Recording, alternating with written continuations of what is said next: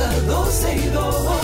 Sergio Carlos y Karina Larrauri llega para darnos toda la información de los hechos, toda la diversión del momento.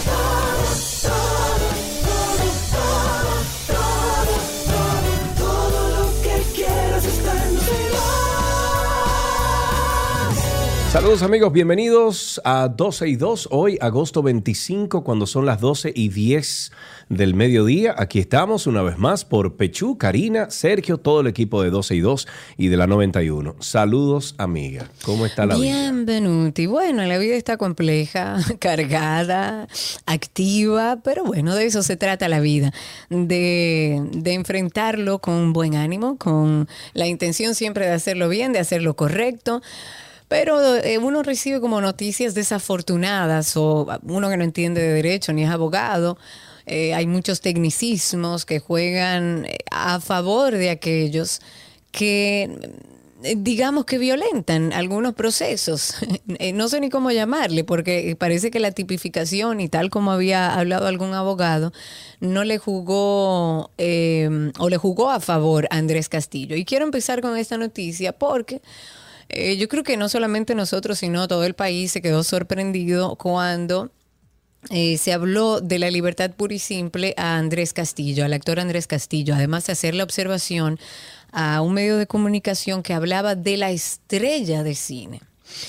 Tenemos que tener cuidado cuando eh, escribimos algún artículo, algún editorial, refiriéndonos a un caso tan delicado, tan complejo como este, donde endiosamos, engrandecemos a estas personas eh, que se aprovechan incluso muchas veces, no digo en este caso, pero muchas veces se aprovechan del poder mediático y más si lo endiosan hablando de que es una estrella del cine. Andrés Castillo es un actor que ha tenido participaciones en algunas películas, pero eh, no es un, eh, una estrella de cine. No, bueno, no es alguien reconocido de la forma que Eh, Cuando otras... se habla de estrella es de un Sí. concepto distinto a lo que realmente... Automata es una estrella del cine. eh, Bueno, los Reyes sí, del Humor son estrellas del sí, cine. eh, Pudiéramos decir que sí, porque son los más populares eh, a nivel de entradas en el cine. Esos Claro. son estrellas de cine. Claro. Llevan personas al cine solamente con ver su cara. Y, y me, me, me llamó mucho la atención, la verdad, hasta me molestó en el momento que leí cuando estaban hablando de este caso y hablaban de la, es- de la estrella del cine. En un país donde se está proponiendo un Día Nacional de la Oración, vemos eh, cómo alguien es liberado luego de acosar a una niña de 14 años por el teléfono. Eh, vamos a recordar un poco algunas de las, de las eh, llamadas, conversaciones que tuvo Andrés Castillo con esta jovencita de, no, yo lo tengo tranquilo, Ah, con esta jovencita de 14 años. Usted dirá, bueno, pero no pasó nada. Pero oigan esto, oigan esto, vamos a escucharlo con cuidado otra vez. Tengo un par de preguntas y una y una oferta muy grande, porque yo vivo en la Nacaona y no sé si, si tú me vienes a ver, ellos se van a sentir, eh, o sea, si tú les tienes que decir o ellos me van a echar un boche. Yo tengo una parte muy fuerte, muy chula para ti, es una parte... eh, Sí, secundaria protagónica para mi próxima película. Pero es que yo no, yo no voy a recibir a nadie. Yo no voy a recibir a padres ni a madres. Si tú le, si tú le, si tú le quieres decir que tú vas para la casa de una amiga, tú le puedes decir que eh, tú vas para la casa de una amiga. Pero yo no voy a lidiar con que no puedo verte porque tengo que hablar con mi papá. Cuando yo tenía tu edad, yo era el que salía a las 11 de la noche, escondido de mis padres, y me gané mis partes con la gente de Hollywood. Así fue que yo me la gané. Yo entiendo que tú tienes un respeto y un amor, pero lamentablemente el miedo que te frena a ti a mí nunca me frenó.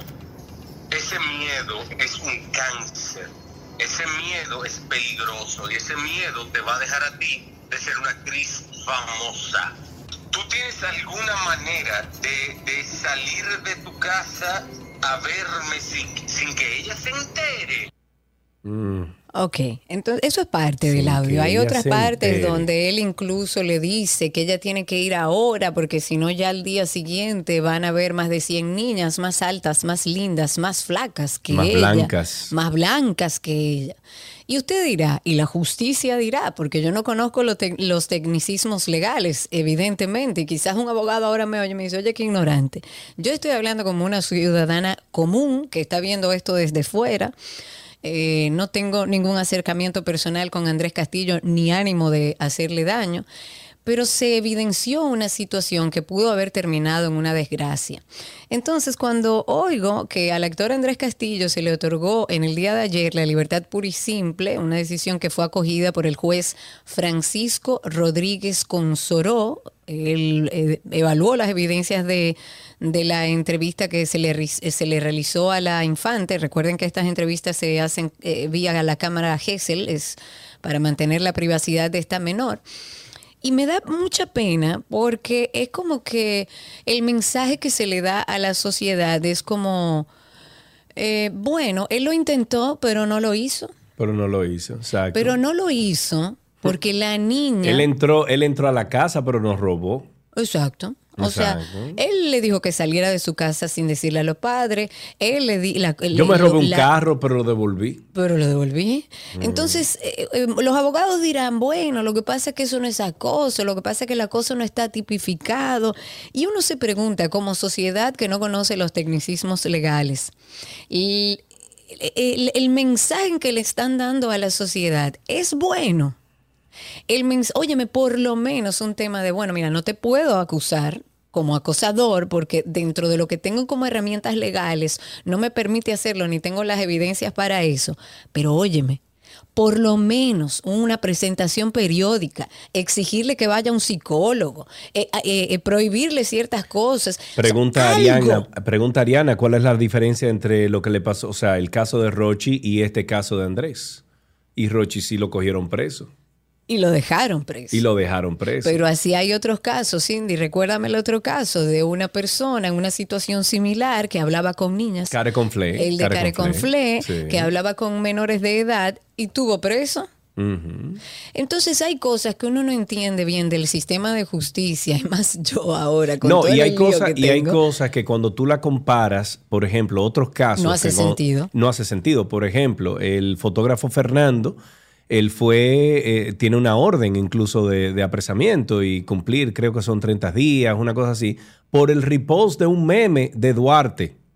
Entonces... Y preso. y preso. Y Pero entonces, entonces, en a este muchacho que hay evidencia de que estaba invitando a una menor a que no le dijera nada a sus padres y fuera a verlo, ya sea para un casting, ya sea para lo que fuere. Para un casting a las 11 de la noche te- sin padres, lo- cuando por lo que ley te usted digo. tiene que llevar un adulto.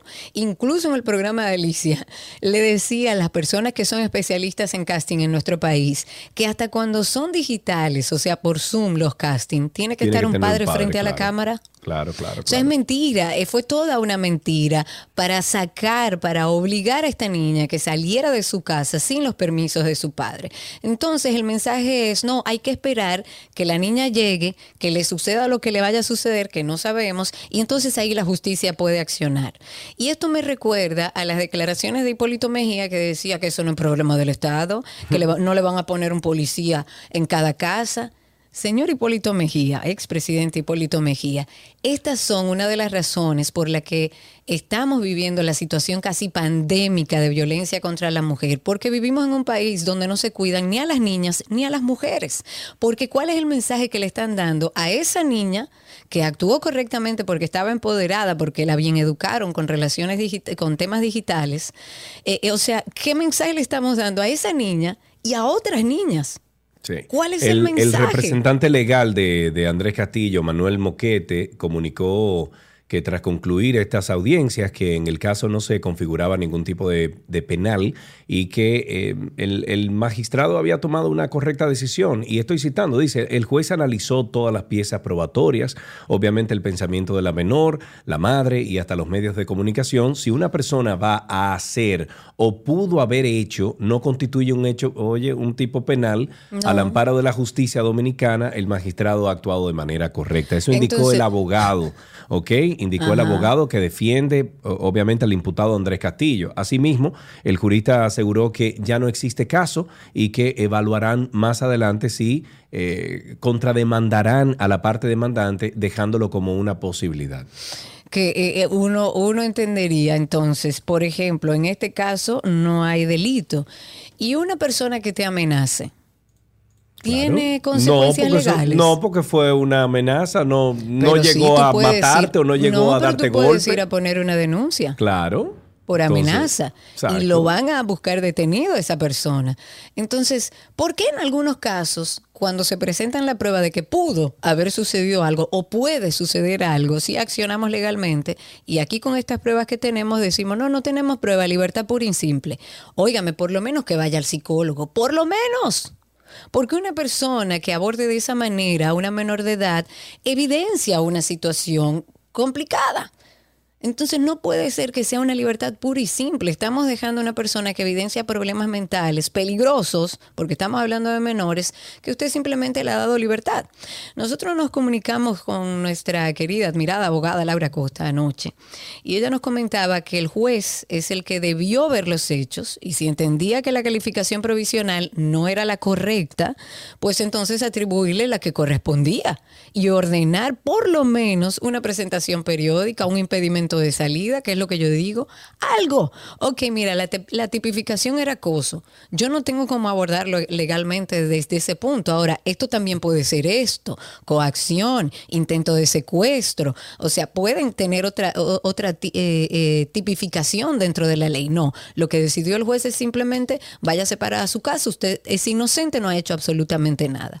Ahora bien, según lo que nos dice Laura, esto no significa que no haya posibilidad de imputarlo. Porque la investigación se supone debe continuar aunque él esté en libertad. Lo que ocurrirá probablemente, probablemente es que seguirá la investigación y entonces el Ministerio Público ya en su momento presentará su acusación cuando tenga todos los elementos de prueba que ojalá hice así. Y además nos comentó Laura que por eso es que no debió ventilarse públicamente este caso. A Claro. veces uno no quiere llevar esto y la madre no quería llevar esto a, a una instancia pública, o sea, hacerlo público, incluso por la protección de su menor, de su hija. Sin embargo, también está la situación de una madre desesperada que ve que- que su hija pudo haber estado en una situación límite y que nadie le haga caso. Y que tenga meses y meses esperando respuestas de la fiscalía y que no haya hecho absolutamente nada. Laura dice que en esos casos hay que tratar de guardar la reserva para poder investigar tranquilamente sin que él mismo supiera.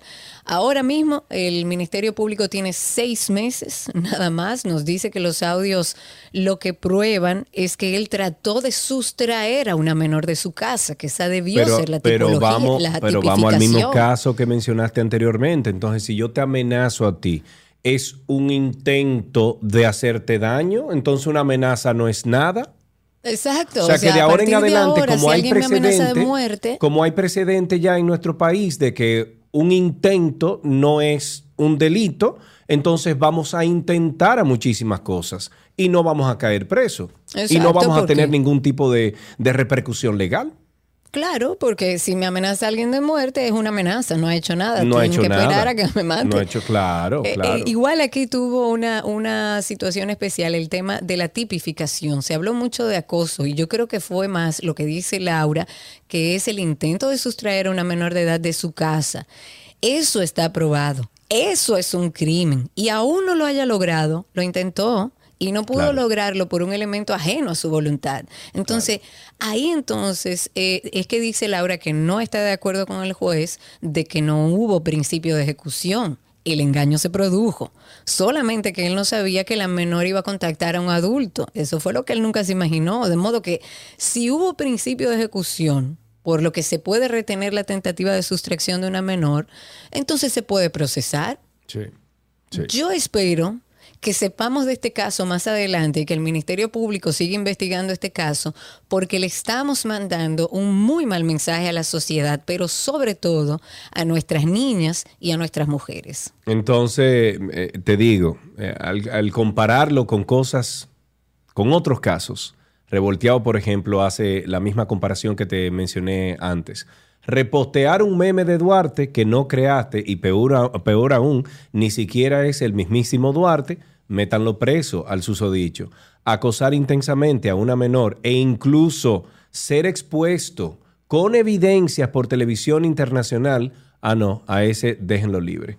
Eso es. Eh, Mr. Pichón también en redes sociales dice, hay un caso documentado hasta con llamada, una joven que supo actuar, una familia que denunció, libertad pura y simple. Si, es, es, eh, si eso es con una denuncia documentada por Alicia Ortega, no quiero saber yo de cualquiera de nosotros, los pendengos de la isla. Exactamente, exactamente. ¿Qué pasará con aquellos que no tienen voz?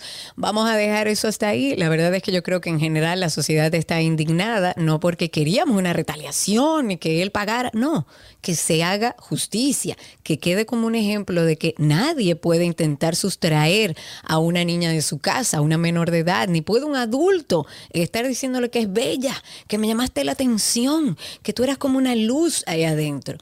Es un muy mal mensaje, es muy triste y vamos a ver qué, qué sigue con este tema. Tengo un tweet del día, Karina. Tweet del día. Pero tú no me puedes hacer eso. tweet Sergio del Carlos. día, tíralo. Ajá. Oye esto, oye esto. De los creadores de la delincuencia es percepción. Una producción de Los homicidios bajaron porque quitó año, eh, porque quitó años, dirigida por propaganda mal hecha. Nos llega la violencia que ven ahora es por percepción. Como los casos son de altísimo perfil y tenemos un gran enemigo de la violencia, que son los medios. Los medios de, de comunicación, incluso eh, a su debido tiempo, este podría ser otro tema, hasta la música que predomina ahora es un gran incentivador de la, de la violencia. Pero se comprende si hay una percepción que uno diga que es quizá un poco alta porque, por la situación en que estamos. Recuerden que dije que eh, los casos que hemos tenido últimamente son de muy alto perfil y realmente es imposible que uno no sea afectado por eso. Ok, ese es el encargado de salud mental del MSP que dice que hay más percepción que violencia en República Dominicana. No sé a ¿Por qué es que la gente habla de, pero por qué es que usan esa palabra? Quizás ellos viven en un mundo, en una, en su burbuja, donde no les sucede nada, donde andan con escolta, seguridad y demás, y quizás ellos entienden que los que nos quejamos o los que vivimos la violencia que se está viviendo en nuestro país en torno a las mujeres todavía mayor, y, como que mm, viven en otra realidad. Y para cerrar este tema, vimos en las redes sociales que me pareció interesante. El diputado Bolívar Valera y comunicador depositó una resolución para elaborar un protocolo de actuación frente a situaciones de acoso a niñas, niños y adolescentes no está, eh, en establecimientos educativos, deportivos, culturales y sociales. Según lo que argumenta Bolívar, dice, necesitamos dotar a nuestros niños, niñas y adolescentes de herramientas para que puedan detectar y reaccionar ante posibles situaciones de acoso, tanto por redes sociales como en lugares donde se interactúa con adultos. Creo que puede ser un proyecto interesante, me parece interesantísimo elaborar un protocolo de, de manejo a nivel digital de los adolescentes creo que puede funcionar si se instala en todas las escuelas y es dado por, por un personal entrenado, me parece que puede funcionar. Lo único malo es que hacia el otro lado, si la justicia no va eh, acorde con esto, pues de nada sirve un protocolo, porque siempre habrán niños y niñas que estén expuestos, que no tengan las herramientas o que no la hayan sabido usar o no hayan sido bien entrenados, que van a estar expuestos a este tipo de personas. Ok, hablemos un poquito de este tema que preocupa bastante y es que tres empleados de la Junta Central Electoral fueron sorprendidos comerciando comerciando con documentación de identidad dominicana, la que vendían a nacionales haitianos por hasta 100 mil pesos. Los servidores de la Junta se auxiliaban en sus labores por un grupo externo integrado por otros dos dominicanos, además de seis nacionales haitianos. Los extranjeros ilegales eran abordados en las inmediaciones de la oficialía de la circunscripción 12 de Santo Domingo Este, a los cuales se les ofrecía la documentación para nacionalizarlos como dominicanos. Estamos hablando de acta de nacimiento, de, de cédula, eran falsificadas, señores mientras captaban eh, a personas en batalles y fincas agrícolas argumentando que tenían fuertes vínculos con la Junta. El punto principal de las operaciones era la provincia de Barahona, aunque la modalidad se extendía por parte de la región sur Según las declaraciones de los haitianos, la red de falsificación cobraba entre 70 mil y 100 mil pesos para entregar los documentos requeridos. Según una nota de prensa enviada ayer por la Junta, las investigaciones eh, se realizaron por varios meses en coordinación con el Ministerio Público y la Junta resultó como, eh, bueno, resaltó cómo logró el apresamiento de la red. A esas personas deberían incluso ponerle dentro del caso y acusarlas de traición a la patria. Bueno, sí. Y yo iba a decir que de nada sirve un muro si tenemos gente que después que entran No, también no, ya lo para nada, oficializa. para nada, para nada. Ok, en una nota curiosa para calmarnos un poco, porque el, el mar está como revuelto en el día de hoy. Eh, a propósito de mar, en este caso del río, el cauce del río Paluxi, eh, es, ese río es el que recorre el Parque Estatal del Valle de los Dinosaurios, eso es en, en Texas.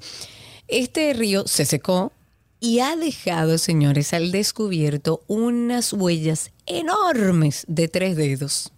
De hace, según dicen los investigadores, que hace de hace 113 millones de años. ¿Qué, Y qué? se trata así, se trata Ay, no de uno de los conjuntos de huellas de dinosaurios más largos del mundo, pero en condiciones normales no eran visibles porque, bueno, estaban bajo eh, el agua del río, enterrada por los sedimentos. Hace cientos de millones de años en esta zona eh, era, el- era, digamos que el borde del mar. El carbonato de calcio de las conchas, de los crustáceos, formaron como una especie como de barro, de textura, que ha conservado estas pisadas de estos animales.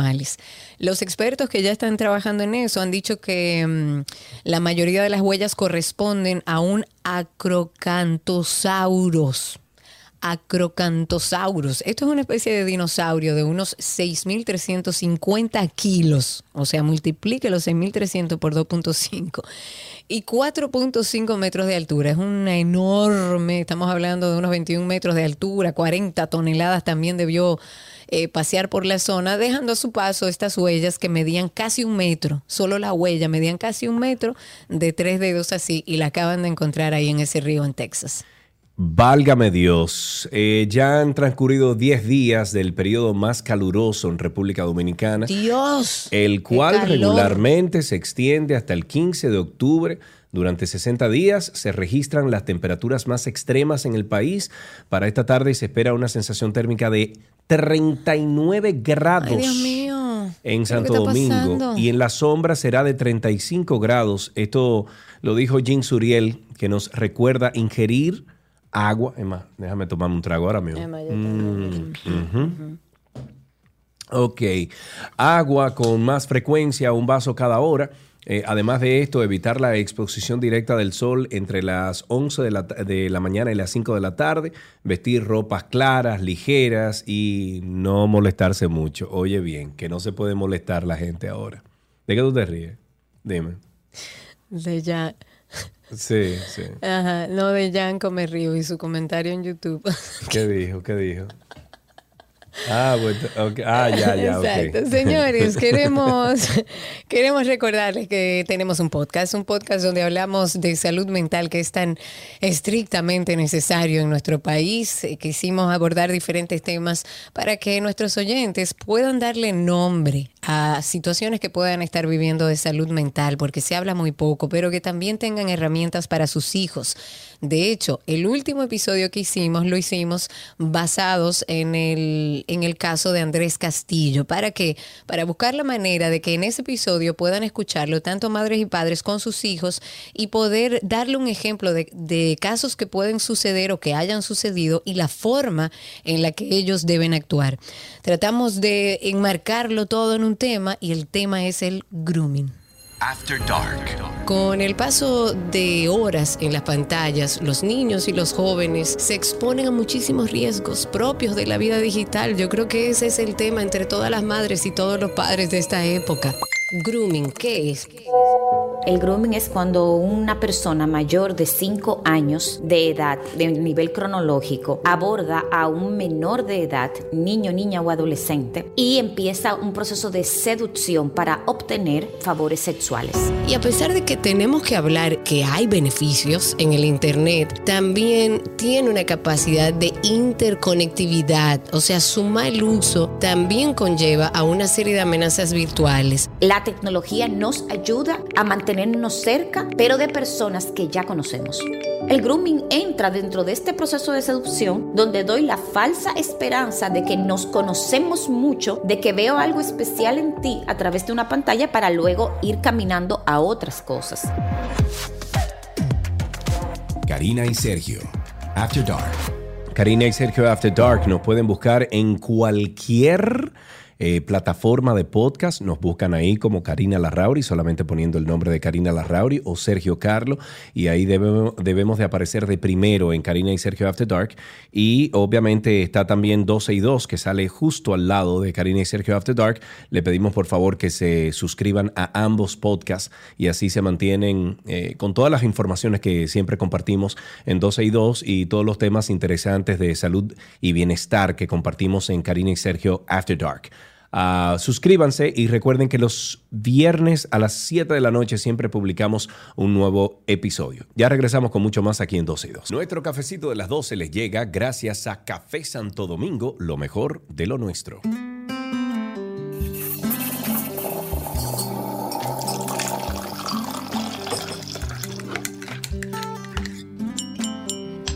Estamos en nuestro cafecito de las 12 de hoy y los jueves usted sabe que siempre invitamos a un cafetero que usted conozca, ¿verdad? Que usted haya visto en los periódicos, en algún lugar y hoy nos sentamos eh, para bebernos este rico café con el productor teatral y buena onda. Juancito Rodríguez, Juancito, caramba, ¿cuánto tiempo? Buenas tardes, buenas tardes. Sí, ya Ay, oye, oye la decencia con que él abre. ¿Quién Mira, lo dice, oye, Buenas Juancito? tardes, caramba, cualquiera que te oye dice, diablo, ese que no señor". sirvo. Hay que crearse estado de ánimo de formalidad un poco, por lo menos. Claro. Claro, verdad, verdad. Juancito, qué bueno que te sientas con nosotros en el día de hoy. Nos enteramos por ahí que a usted le gusta el café y bueno, de eso se trata este segmento, de sentarnos con los cafeteros. De hecho, me estoy tomando un café que se lo robé a la Sinfónica. Eso no es cualquier café, eso es un café robado a la Sinfónica. Juancito, ¿y quién es que te introduce ese amor por el café? ¿O fue el oficio de productor, de, del arte en general, que pone a uno rápido? mi madre del Cibao, señores de Santiago. Y yo escuchaba a mi mamá que si no bebía café le dolía la cabeza. Y yo le decía, ay, pues tú sí es dramática. Yo le decía, sí, no he tomado café.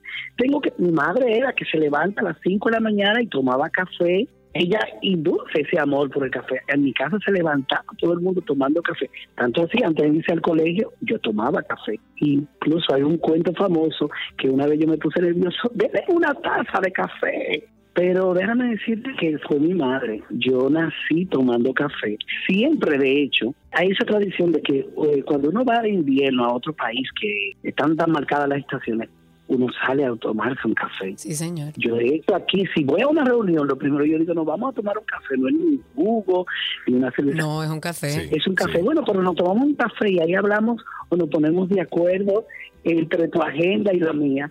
Eh, sí, a mí me gusta el café. El café tiene como una mística. ¿Tú eres team azúcar o team sin azúcar? Ay, no, con azúcar. ¿Cuánta cucharada tú le echas, Juancito? Bueno, Pero no lo diga con pena, Juancito.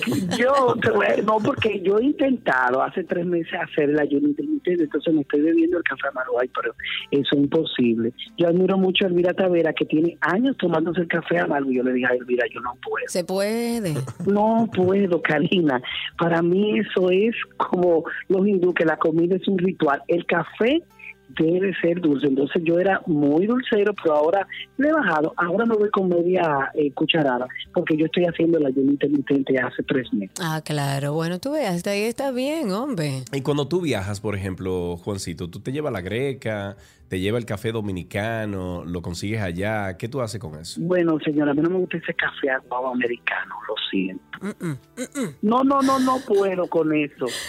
Eh, no, no, que no puedo, no puedo. Ok. Yo lo que hago que me tomo un pequeño, siempre tratar, consigo un expreso, pero yo ese vaso de ca- no puedo con esas cosas. No, no, no. Porque yo siento como que yo me estoy bebiendo un vaso de jugo. Como, no. como de agua sucia. Ajá, como de agua peñía, como decían, como un chocolate aguado. A mí, a mí no me da un café aguado. Y somos dos. Y tampoco me dé tampoco un vaso. A mí me gusta calidad antes que cantidad. Ese es mi lema. Yo estoy de acuerdo. Y a mí me gusta el café en taza pequeña. Igual que yo, nada de taza grande. Y si es algo un poco más grande, tiene que ser un vasito térmico, porque si se enfrió no me lo bebo. Mira, Juancito, eh, vamos a hablar un poco de trabajo, entre, entre café y conversación. Hablemos un poco de trabajo. Eres el productor de, de todas las canciones de amor. Así se llama la obra que protagoniza la primerísima actriz dominicana, a quien respeto profundamente, Elvira Taveras, y que está ahora en la sala Ravelo. Cuéntanos un poco qué va a ser esto, qué vamos a ver ahí. Esta obra para mí es muy especial porque yo tuve la oportunidad de verla en Bogotá en el 2018 en el Festival Internacional y yo dije yo voy a hacer esta obra. Oh sorpresa, esta obra el autor se acaba de montar, está muy en boga en este país porque Vicente Santos, Judy Rodríguez y Jorge Estrella montaron un texto del autor Santiago Loza. Ah. Y yo duré un año. Sí. Entonces ese año yo voy a Buenos Aires y consigo el- una antología del autor con mi programa de manos, señores, yo quiero esta obra. Y me dicen, no la tenemos, pero tengo una antología de ese autor. Leo la antología, inmediatamente aparece todas las canciones de amor. Compro eh, el libro y duro un año escribiéndole. En el 2020, en plena pandemia, yo localizo el autor a través de Marisabel Bosque, la agregada cultural en Buenos Aires, que es muy amiga mía, y me pone a hablar con Santiago Lossi. Él me dice, ¿quién compra un derecho de autor? En una pandemia y le digo yo porque tengo visión Porque tengo un proyecto de vida y tú no vas a ser siempre. porque tengo un proyecto de vida, a mí me interesa y yo quedé impactado con su eh, dramaturgia y él me dijo, bueno, mi dramaturgia es cara y yo le dije, pero usted me la va a vender barata. Aparte de, déjeme decir. Sí, y pude negociar muy buen precio en plena pandemia, señores, como en el mes de mayo, en plena pandemia, yo hablé con Santiago Loza y yo sorpresa, ahora mismo es el autor mucho, muy importante porque es guionista de televisión, de cine Sí. En Buenos Aires, Santiago Loza. Ahora mismo hay una obra de él presentándose en Madrid que se llama La Montaña. Y yo estoy feliz porque esta obra eh, se la dediqué a ese primerísimo actor que su gremio nunca le había hecho honor a Kenny Grullón. Sí, señor. Y él se sintió muy bien porque su el gremio teatral eligió porque ustedes saben que Kenny es un actor Tremendo, de oficio tremendo, que estudió en tremendo, una tremendo época en. Bellas Artes De oficio y de muchos años, de señores. muchos años, 40 años, y él decía que él se sentía muy bien de que su gremio, junto a esa primerísima actriz Olga Bujarelli, que también yo le dediqué la obra a ellos dos, de hecho se conocían eh, por muchos años y trabajaron juntos. Eh, él se sentía muy halagado y él eh, agradecía que el gremio teatral lo reconociera, que para ese reconocimiento para él era muy importante. Y de la mano de Irving Alberti, que, Imagínese usted. y que era sorpresa. A dar grito.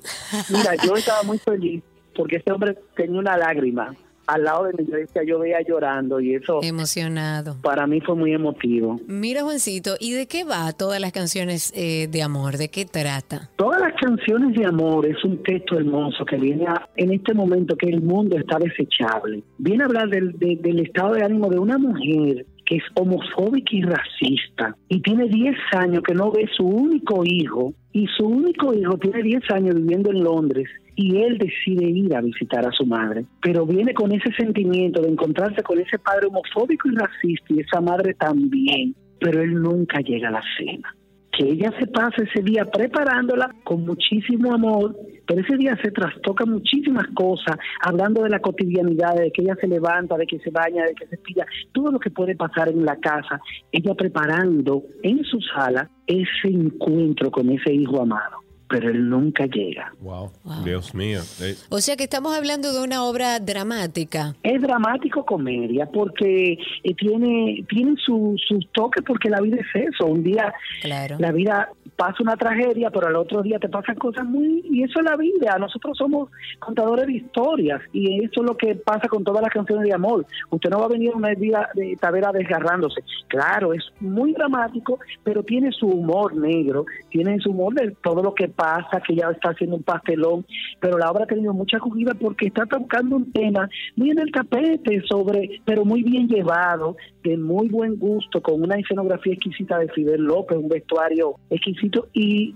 estamos contándola de una manera, un tema bastante controversial, muy exquisitamente y muy bien tocado. El tema del racismo y esa homofobia de, de una madre eh, y un padre que no hace esa condición que él tiene para ellos, pero en el fondo ella es feliz, lo está, lo está esperando, pero el amor vence a todo, porque eh, la obra trata de que ella se llena de amor esperando a su hijo amado y dice que lo va a besar cuando él era muy niño y que va a ver a sus sueños como siempre lo hizo cuando él era muy niño. Habla sobre el amor y en este momento el mundo lo que necesita es amor y eso es lo que plantea todas las canciones de amor y no solamente está Elvira en escena, está un cubano que se llama Emilio Querré. Que está radicado aquí hace mucho ya. Sí, hace mucho, que él es que le canta todas las canciones de amor. Él toca la guitarra y tiene una intervención que él hace del hijo. Esto hay que irlo a ver definitivamente. Todas las canciones de amor. Esto es en la Sala Ravelo del Teatro Nacional Eduardo Brito hasta el 28 de agosto.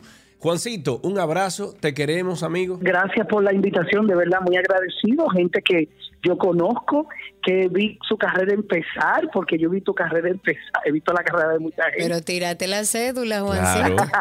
no, yo empecé muy joven. Acuérdate que yo soy Dorian Gray. Señores, muchas gracias por la oportunidad y gracias a la pieza por su apoyo siempre a todos mis proyectos. Ay, esa pieza maravillosa. A todo el equipo de la pieza, un abrazo. Que ah, pero bien. Hasta aquí nuestro cafecito de las 12.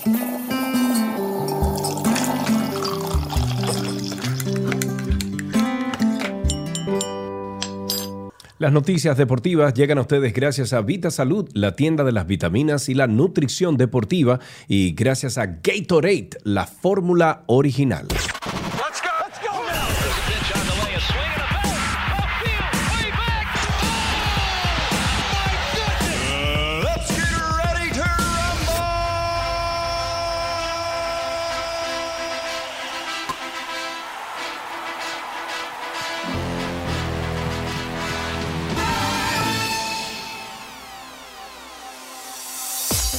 Ya estamos en noticias deportivas y arrancamos con béisbol. El pitcher dominicano Framber Valdés hace historia con los Astros de Houston logrando su apertura número 21 de calidad en forma consecutiva.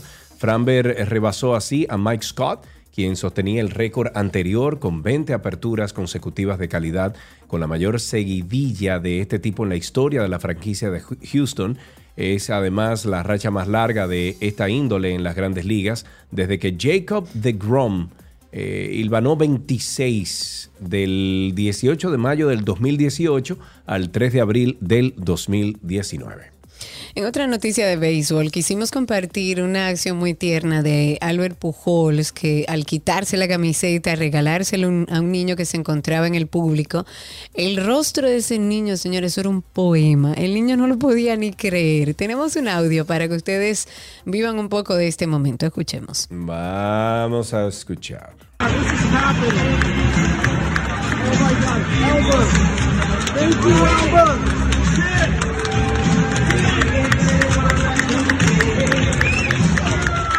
Bueno, se quitó la camisa y se la dio. el niño, mira el niño. Es bastante visual, pero La se cara, ve- sí, sí. vamos a compartirlo a través de nuestras redes porque ahí se ve una acción muy tierna. La verdad que me imagino que para ese niño será un momento inolvidable. Claro que sí. En otra noticia tenemos que en baloncesto, la selección dominicana de baloncesto sostendrá su primer partido de la segunda ventana eh, clasificatoria para la Copa Mundial de Baloncesto 2023 contra Panamá en el Palacio de los Deportes Virgilio Travieso Soto este jueves a las 8.10 de la noche con Chris Duarte, jugador de los Indiana Pacers como su líder y primer jugador dominicano NBA, eh, de la NBA que juega con la camisa nacional en territorio dominicano desde que lo hizo Francisco García en un torneo premundial. La tricolor luce favorita eh, por jugar en casa ante un equipo con números por debajo en la primera ventana al promediar 67.7 puntos por partido y permitir 69. En otra noticia, en este caso de la NBA, Vanessa Bryant, viuda del ícono de la NBA, Kobe Bryant, recibirá 16 millones de dólares como indemnización luego de ganar un juicio contra las autoridades del condado de Los Ángeles por difundir fotografías de los cadáveres del jugador y de su hija Gigi. Dice, me siento devastada, herida y traicionada por los empleados del condado que filtraron las fotos. Eso dijo Vanessa Bryant la semana pasada en el juicio, donde añadió que ella aún no ha visto esas imágenes porque quiere recordarlos como fueron. Y tenemos aquí en tenis a Rafael Nadal, eh, Iga Swiatek, así se dice, Swiatek.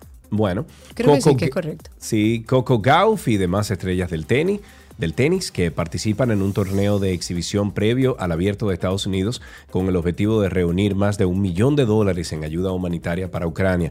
La Asociación de Tenis de Estados Unidos informó que el 100% de lo recaudado mediante la venta de boletos para el evento Tennis Playoffs for Peace Exhibition en Louis Armstrong Stadium se destinará a una organización internacional sin fines de lucro. Stacy Alistair, directora del torneo, dijo que se recaudaron 1.2 millones de dólares como parte de la iniciativa de la asociación para generar al menos 2 millones a fin de ayudar a Ucrania hacia el final del US Open que comienza el lunes. En una noticia de voleibol, atención, atención, atención, porque las reinas juegan en casa. Del 4 al 10 de septiembre, nuestras reinas del Caribe van a estar en casa.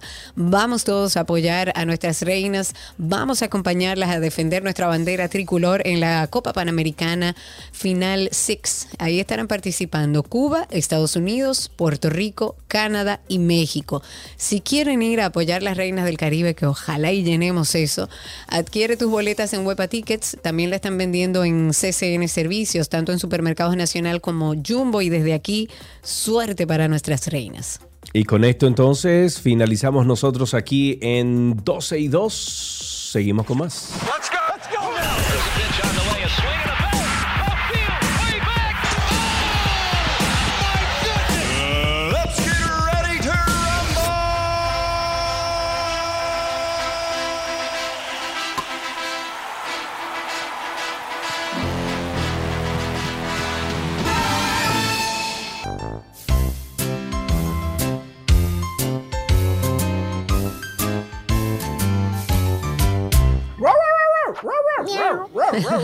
Estamos en mascotas y tenemos en la línea a María Montes. Ella es Consumer Marketing Manager de Purina.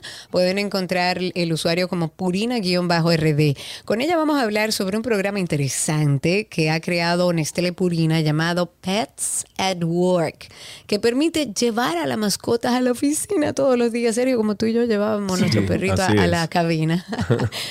Lo cual ha logrado, bueno, múltiples eh, beneficios en sus empleados y me encanta. Bienvenida María, ¿cómo estás? Hola, estoy muy bien. Gracias por recibirme. Hola, Sergio. Hola, Karina. Y a Hola. todos los radiodientes. Pero tú ¿Cómo eres familia de María Montes, ¿verdad? no, no, no. Llevo su nombre, pero no estoy, no soy su familia. Qué bueno. Vamos, vamos a hablar un poquito de Pets at Work, cómo nace esta iniciativa y cuáles han sido los beneficios de este proyecto para los empleados. Mira, es una muy buena pregunta. Me encanta cuando nos preguntas de cómo nace. Pues Pet at Work nace por nuestra pasión por las mascotas, ¿ok?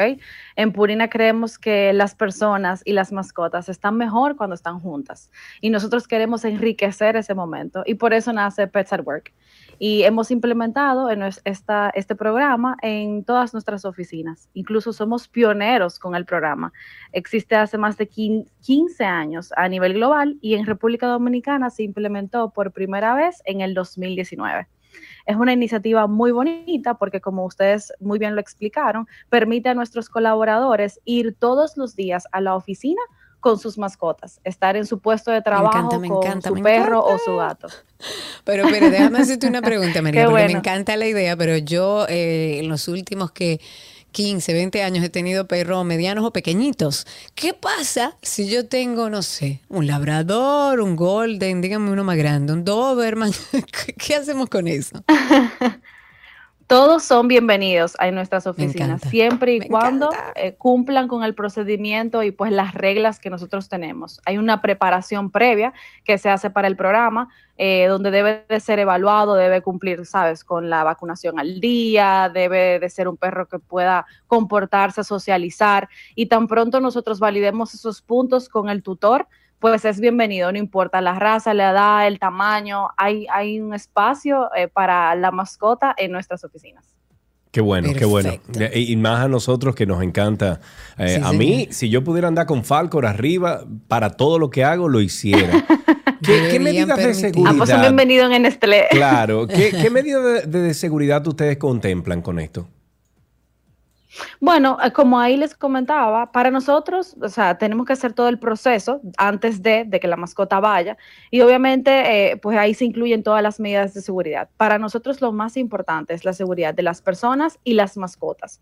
Promovemos esa tenencia responsable y cuidando siempre, sobre todo al perro o al gato, porque ambos son bienvenidos. Deben siempre estar vigilados permanentemente con acceso a agua y sus alimentos. O sea que lo primordial para nosotros es la seguridad de, de todos en- dentro de las oficinas.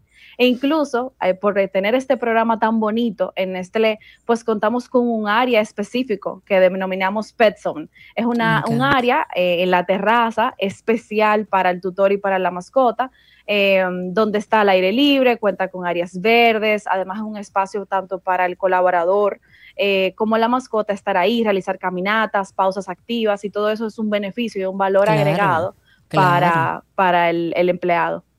Me encanta. La, la idea, la verdad que está genial. ¿Tú crees que pudiera una iniciativa como esta implementarse en otras empresas? ¿Ustedes tienen a lo mejor eh, el protocolo que han utilizado para hacer esto posible, que puedan eh, eh, dar a otras empresas para que emulen lo que ustedes están haciendo? Por supuesto, esa es la idea. Queremos conversar acerca de esta iniciativa para que otras em- empresas se animen a implementarla. En Nestlé Dominicana estamos dispuestos a brindar todo el apoyo eh, y considerando pues toda la experiencia que nosotros tenemos, además de los beneficios que representa para el empleado, porque um, esto disminuye el estrés, aumenta la creatividad, incluso el nivel de satisfacción de los empleados mejora, porque permite eh, este espacio de estar con las mascotas en el espacio de trabajo. Así que, claro que sí, en Nestlé creemos en compartir toda nuestra experiencia para que pueda ser implementado de manera beneficio, de manera exitosa este beneficio extensivo para los empleados. Me encantaría, me encantaría ver cómo funciona todo eso. Ustedes comparten, a lo mejor a través de redes o algo así, eh, las experiencias de, de los empleados que, que están en esta dinámica. Bueno, recientemente celebramos el Día del Pets at Work en la oficina, donde tuvimos un mega evento para nuestros empleados, donde tuvimos charlas, eh, entrenamientos, hubo conversaciones, todos los empleados con sus mascotas eh, asistieron. Inauguramos un mural donde tenemos todas las fotos de nuestras mascotas activas y uno puede identificar si la mascota está presente o ausente en la empresa.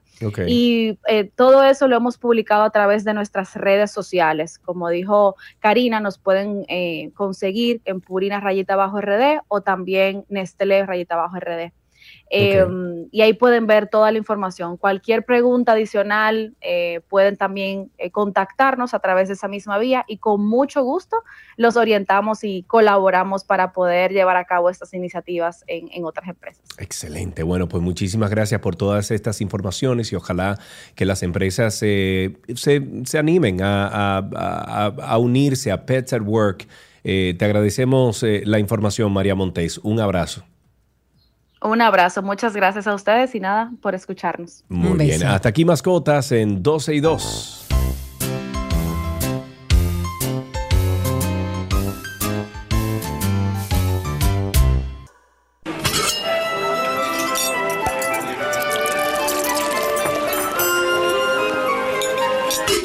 La la me oui, je mange. Comida de Gabriel Lapas que se pone sí me oui. Gaby. Me uy, ¿qué te puedo decir, Sergio? que la vida, que la vida te arroja cosas y uno tiene que navegar en- en- entre ese- esos mares picados. Eso es lo que tenemos que decir.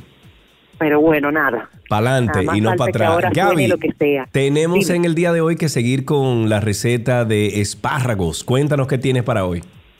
Bueno, vamos a finalizar con una deliciosa fritata que para mí es perfecta para un brunch o una cena bien ligera, muy fácil de hacer. Esta receta la van a encontrar en 12 y 2, punto- en 2 y 2 en la cuenta de Instagram y en gabriela.reginato. Miren, señores, vamos a necesitar seis huevos, ¿ok?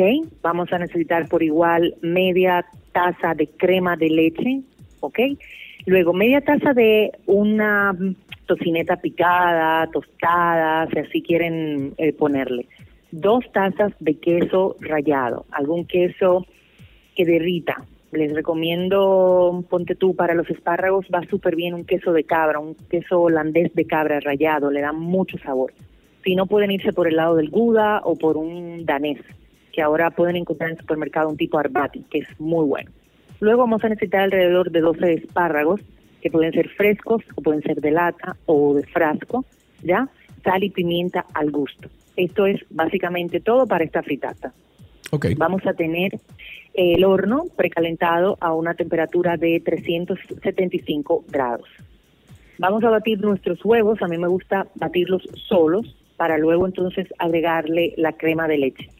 Vamos a batir bien los huevos para que las claras pues se llenen de aire y esto nos haga tener una fritata mucho más esponjosa. Luego vamos a agregar la crema, la sal, la pimienta, ya el queso y la tocineta si la van a usar. Si tenemos los espárragos frescos, los vamos a blanquear, ya sea por un poco de agua caliente con sal, o si no lo hacemos en el micro, ponen 30 segundos, eh, lo pasan por micro y luego le, lo sazonan con un poco de sal, pimienta y aceite de oliva. Entonces, en un molde que pueda ir para horno, los, lo vamos a preengrasar, ya sea con un spray antiadherente o con un poquito de mantequilla o con un poquito de aceite de oliva o algún aceite neutro. Y vamos a agregar, a poner, perdón, los espárragos en una misma dirección, todo, y le vamos a agregar por arriba nuestra mezcla de huevo. Esto va a ir al horno, vamos a hornear por 20 minutos aproximadamente, 20-25 minutos porque tarda el huevo en compactarse y mi recomendación es que luego de este tiempo pues hagan la prueba del palillito a ver si sale húmedo y si le queda un pelín simplemente retírenlo que con el vapor se va a terminar de cocinar. Dejen luego que se repose la fritata para poder cortar y miren señores, esto ustedes lo acompañan con unas láminas de salmón ahumado, con un poco de cream cheese o alguna crema batida, mm, salada, puede ser también con sour cream, algo de, mm, de cebollitas encurtidas, alcaparra, o también una ensalada así muy leve de rúcula con limón y voilà, queda Voilà. delicioso. Suena Va rico. bien para cualquier día, va bien para un domingo que puedas acompañarlo con una mimosa y buena compañía. Y créanme que sabe y quedan sumamente deliciosos. Excelente. Bueno, pues ahí tienen entonces esta receta de espárragos de Gaby Reginato. La pueden encontrar. eh, creo que ya lo, tú la posteaste en, en tu Instagram, ¿verdad? La voy a postear en breve. Ok, porque alguien me dijo como que, mira, eso te lo hizo Gaby a ti de un post que tú hiciste, de una publicación que hiciste. Bueno, sí, porque hemos hecho en varias ocasiones diferentes tipos de fritata y que la verdad son súper versátiles. Ah, eso es lo que pasa. A mí me, me taguearon ahí. Bueno, pues lo pueden conseguir en la página web de, perdón, en la página de Instagram de, de Gaby, que es gaby.reginato, ¿verdad? Sí, Gabriela.reginato y también en la cuenta de 12 y 2. Exacto, 12y2.com. Perfecto. Bueno, pues hasta aquí esta receta de espárragos en el día de hoy.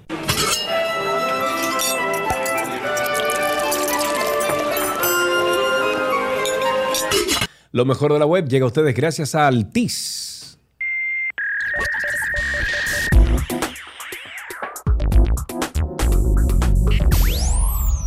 Vamos de inmediato a compartir una información de Instagram que sigue la tendencia de copiar a sus rivales, porque ahora está probando una función llamada Instagram Candid Challenges que es súper similar al concepto central de Be Real. Es una aplicación que ha sido denominada anti-Instagram por su enfoque en realizar publicaciones más auténticas. En Be Real, los usuarios reciben indicaciones en un momento aleatorio cada día para ser real. Los usuarios tienen dos minutos para tomar una foto y publicarla sin filtros, Eh, para, para mostrar lo que están haciendo en ese momento. De manera similar, la opción Candid Challenges invita a los usuarios de Instagram todos los días, en un momento diferente, a compartir una foto en sus historias dentro de un periodo de dos minutos, según las fotos de la nueva función compartida en redes sociales. La función también parece tomar una fotografía desde ambas cámaras, o sea, una selfie y una foto de la cámara trasera al mismo tiempo, que es una de las características distintivas de Virril. Está. No, yo no quiero participar de eso. Mm, No, tampoco tanto. Vámonos con WhatsApp, que da un paso más en la privacidad de los contenidos. Luego de la introducción de los mensajes temporales, que eliminan textos, eh, videos e imágenes en un periodo de tiempo, todavía quedaba la posibilidad de que el receptor del contenido pudiera hacer una captura de pantalla. Pero ahora incluso esa posibilidad queda descartada. La nueva opción de bloqueo de las capturas de pantalla, además, no es necesario activarla, ya que por defecto ya aparece incorporada en los mensajes temporales de manera automática, sin que sea necesario que el usuario acceda a ningún menú para configurarla ni activarla. En concreto, para que entiendan, el bloqueo de captura de pantalla en WhatsApp aparece activado por defecto en los mensajes que son temporales y que incluyen imágenes o videos. Los mensajes temporales en WhatsApp incorporan la posibilidad de configurar su borrado automático una vez traducido o transcurrido un plazo de tiempo que uno puede elegir. De, el emisor puede elegir 24 horas, 7 días, 90 días. Cuando se recibe un mensaje de este tipo, si el destinatario intenta como hacer una captura de pantalla, además de que no va a poder conseguirlo, va a aparecer un mensaje indicando que esa opción no está disponible por motivos de privacidad. Y adicionalmente a eso, el emisor del contenido, o sea, se lo va a chismosear, va a recibir un aviso de que se ha intentado hacer una captura de pantalla. Oh Dios. Miren señores, mañana viernes sale un nuevo episodio de Karina y Sergio After Dark. Muchas conversaciones importantes, interesantes, que siempre dejan algo, eh, algo bueno en el alma, en el corazón, una enseñanza. Y precisamente el más reciente episodio eh, tratamos de dar contexto a lo que entendemos nosotros que pasó con el caso de- del actor, la niña que, que es eh, menor de edad, eh, porque entendemos que podría ser un caso de grooming. Escuchen ustedes. Con el paso de horas en las pantallas, los niños y los jóvenes se exponen a muchísimos riesgos propios de la vida digital. Yo creo que ese es el tema entre todas las madres y todos los padres de esta época. Grooming, ¿qué es? El grooming es cuando una persona mayor de 5 años de edad, de nivel cronológico, aborda a un menor de edad, niño, niña o adolescente, y empieza un proceso de seducción para obtener favores sexuales. Y a pesar de que tenemos que hablar que hay beneficios en el Internet, también tiene una capacidad de interconectividad, o sea, su mal uso también conlleva a una serie de amenazas virtuales. La tecnología nos ayuda a mantenernos cerca, pero de personas que ya conocemos. El grooming entra dentro de este proceso de seducción donde doy la falsa esperanza de que nos conocemos mucho, de que veo algo especial en ti a través de una pantalla para luego ir caminando a otras cosas. Karina y Sergio. After Dark. Karina y Sergio After Dark está disponible en todas las plataformas de podcast. Nos pueden buscar en Google como Karina Larrauri Podcast o Sergio Carlo Podcast. Karina Larrauri Podcast o Sergio Carlo Podcast ahí en Google y le sale inmediatamente la lista de donde estamos publicados en todos los networks que estamos publicados muchas conversaciones importantes, interesantes, esas conversaciones que a veces eh, incluso mm, mm, nos benefician eh, tener a nuestros hijos ahí, que las escuchen con nosotros, porque podría ser una, un buen primer paso a esas conversaciones difíciles que podemos tener con, con nuestros hijos. Karina y Sergio After Dark sale mañana, viernes a las 7 de la noche. Suscríbase, deje un comentario positivo y por favor deje un rating de 5 estrellas. Hasta aquí. ¿Dónde era que estábamos? Lo mejor de la web en 12 y 2.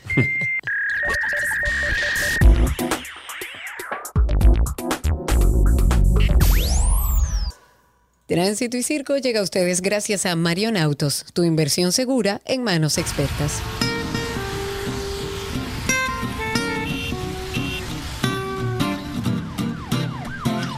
Ya estamos en tránsito y circo. Yo creo que esa foto se presta a tremendo meme, Karina. Mira. Los que están en YouTube lo están viendo. Vamos a ver si lo podemos explica. subir a Twitter. Eh, Alan, porfa, para yo poder conectárselo también a la gente de Spaces ahí y puedan ver la foto, señores. Nuestro amigo Vladimir de nuestra comunidad ha tirado una foto que yo voy a subir también de un aguacate, pero de el aguacate. Pero lo más lindo es que yo estoy de fondo atrás en el celular porque él está viendo nuestro programa a través de YouTube y yo lo estoy viendo pero con un amor ese aguacate. Con un amor. Bueno ahí nuestros amigos de YouTube lo vieron. Vamos a subirlo para nuestra gente de Spaces y a esas mismas personas. Recuerden que pueden llamar al 829-236-9856 ese es el teléfono en cabina 829-236-9856 y a través de Twitter Spaces nos consiguen como 12 y 2 cuando entren a nuestro perfil ahí van a ver unos circulitos clique encima y ahí ya está con nosotros conectados en vivo y además pueden participar por ahí al aire solicitando ser hablantes. Luego del fallo del juez Juan Francisco Consoró, el Ministerio Público confirmó que apelará la decisión de otorgar libertad pura y simple al actor Andrés Castillo, eh, quien había sido acusado de acoso a una menor de 14 años. El juez Juan Francisco Consoró eh, que dictó libertad pura y simple a Castillo es el mismo que dictaminó un no al lugar a favor de los acusados por la presunta venta irregular de los terrenos del barrio Los Tres Brazos, esto en Santo Domingo Este, y rechazó el pedido del Ministerio Público de enviar a juicio a los imputados. Eso era un poco lo que decía Laura, que el Ministerio Público tenía la facultad de seguir investigando este caso. Y ahora tomando en cuenta las palabras o las opiniones del Ministerio Público en torno a este juez Francisco, Juan Francisco Consoró, y que está ligado a estos casos, en especial al de los tres brazos, pues bueno, eh, le hace más sentido a uno eh, leer este tipo de cosas y ojalá y realmente el Ministerio Público le dé seguimiento. No se trata de que haya eh, algo ejemplar o que le den una condena que no le corresponde, pero sí dejar un mensaje de que esas cosas no pueden suceder y que la justicia está pendiente. Así es. 829-236-9856 y a través de Twitter Spaces, por ahí solicitan ser hablantes. Yes, el senador de la provincia de Santiago Rodríguez, empresario también del transporte público de pasajeros, Antonio Maite, denunció el miércoles, ayer, que gran parte del presupuesto de salud se está invirtiendo en el tratamiento de parturientas haitianas y llamó estúpidos a los dominicanos que se casan con mujeres indocumentadas haitianas. Dice, No duele mucho. Es que hay dominicanos que son tan estúpidos que se están casando con ilegales haitianas también. Eso expresó Marte al señor, eso me sale bien a mí, igualito Pero como muy habla bien, él. igualito. Sí. El de Abinader no- nunca te ha salido No, no, muy bien. es que, es que tengo está- que estudiar a Abinader para que me salga. Entonces, expresó Marte al señalar, a señalar que lo hacen para regularizar la situación de las indocumentadas en el país. Además, señaló que los nacionales haitianos indocumentados están ingresando a labores de trabajo de dominicanos. 829-236-9856. Vamos a actualizar después de levantar esta llamada sobre el caso Medusa, así que quédense con nosotros. Ahí tenemos una llamada. Sí, tenemos una llamada. No tengo el. Ah, sí, tengo el nombre. Raúl, buenas tardes, ¿cómo estás? Buenas tardes, Sergio y Karina. ¿Cuánto tiempo, mi amigo? Hola, ¿Cómo trata- te trata la vida? Ah, bien, bien. Pasa que Eso es bueno, eso es bueno. Casi con usted hoy fui dichoso que me salió de primero. Ajá. Cuéntanos. El tema, el tema que nosotros estamos viviendo ahora en estos días con este señor, este señor Castillo, eh, ese señor ni siquiera le toca un boche público, eh, ni siquiera le echaron un boche ya en la, en la comisaría ni en la... Es, es lo que yo digo, por lo menos mandarlo al psicólogo, presentación periódica, o sea, tenerlo en la vista por lo menos. No, no, no es que lo metan preso y le den 20 años, porque no va a suceder, porque tampoco hay una situación como para darle 20 años, pero por lo menos observarlo, ¿no? Sí, sí, exacto. Y ahora que mencionas tú, psicólogo, Karina, eh, estos eventos, estos sucesos que se han visto en estos últimos días, que están envueltas figuras importantes militares, casi todos ellos, sobre todo en estos temas de violencia. Tú que hablas mucho de ese tema, de la famosa inteligencia emocional, pero parece que en este país lo que está predominando es la bruteza emocional. Tristemente es así, pero además está dominando la falta de, de conciencia, la falta de información alrededor del tema de salud mental. Señores, que hay muchísima gente que anda con trastorno de ansiedad, con trastorno depresivo, con muchísimas situaciones, que siguen viviendo su vida como un motor descarrilado y no tienen ni idea de que eso tiene un nombre, de que eso se trabaja, de que usted puede ir al psicólogo, de que hay medicamentos para que usted pueda vivir una vida más plena, más tranquila, menos agresiva, menos violenta pero hay que establecer políticas reales desde el Estado donde la gente tenga acceso a eso de manera fácil y también pueda educar a la población en torno a esas situaciones. Y si todo esto fuera poco, caiga quien caiga. Tengo tentáculos. ¿Quién soy? Este caso es un verdadero sancocho. Tengo tentáculos. Medusa soy. Y todo esto por venganza. Tengan cuidado. Medusa soy. Caiga. Los abogados del ex procurador Jean Alain Rodríguez emplazaron, emplazaron al Ministerio Público someter al ex jefe de gabinete de la Procuraduría General de la República, Rafael Canosaco, de quien recibió, o dice, recibió 645 millones en sobornos en el caso Medusa. Los doctores Carlos Balcácer, Gustavo Biaggi Pumarol y Francisco Fan- Fanco sostienen que Cano, bueno, tenía una red de amigos, familiares y personas cercanas a él y a sus empresas a las que le prometía una adjudicación a cambio del 20% de los contratos, por lo que es absurdo e improcedente que rinda sus declaraciones de manera virtual por videoconferencia y que haya sido excluido del expediente. Señalan que la acusación presentada en contra de su cliente y demás imputados en el caso Medusa demuestra que esto funcionaba como un negocio piramidal donde los relacionados se convertían en captadores de empresas y beneficiarios de las asignaciones otorgadas por Rafael Cano.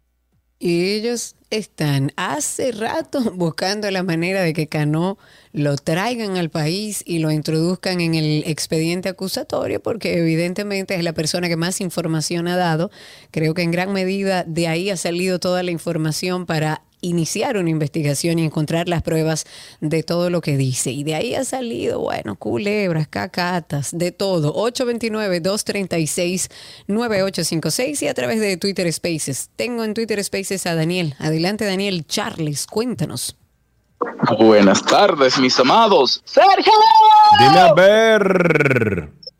Oye, oye, oye, oye, oye. Esto está duro. No es una comparación, Karina, porque me imagino que muchos van a decir, ya viene a comparar países donde sí hay institucionalidad o todo eso. Bueno, lo primero es que eh, ese Josecito, Andrés o José, ¿qué se llama el pana? Andrés, Andrés, el actor. Sí, el actor. Si ese pana hubiese hecho eso en cualquier otro lugar, lo mínimo que hubiese hecho con él hubiese sido una presentación periódica y le hubiesen prohibido también estar en lugares donde haya niños. Ni cerca iba a poder pasar ese pana por una escuela.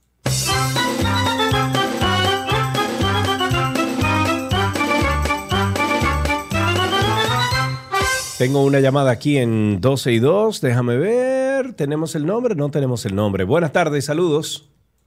Buenas tardes. JR, ¿Quién nos habla, por favor? JR por aquí. JR, cuéntanos. Eh, Voy a tratar de hacer un comentario sin exaltarme, Sí. lo más calmado posible. respiro. Miren, estoy viendo una tendencia de publicidad del gobierno, de que lo cojan con calma, de psicólogos, de psiquiatras, que lo cojan con calma, que si viene una gente en vía contraria, cógelo con calma, que si te, te meten en una fila, cógelo con calma. Y le vamos a dejar para los delincuentes. Bueno, vamos mi Nosotros hermano. vamos a estar, y nosotros vamos a estar Con calma, en derecho. calma, mientras se lo llevan todo.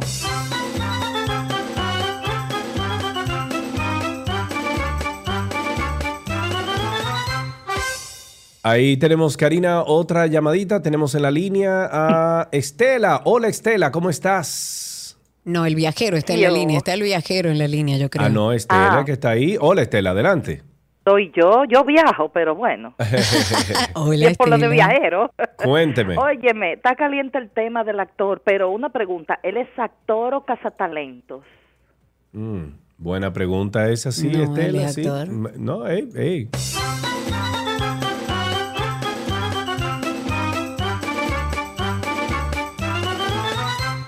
Tenemos una llamadita aquí, Karina. No sé a quién tenemos en la línea. Buenas tardes, saludos.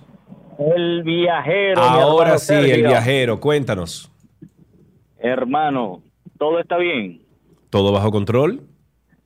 Mira, eh, tú sabes que ustedes tienen un amigo que se llama Hugo Vera, que es el nuevo incumbente del Intran.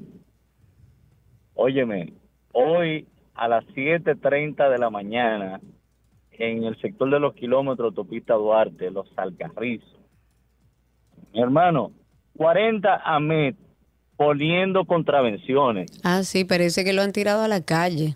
Pero en la Están mañana, como por Dios. ¿a quién fiscalizan ellos en las horas de la mañana? Si no es a nosotros los que producimos, los que pagamos los impuestos con los cuales Y le ni un carro público le ponen una contravención. No, un carro público no.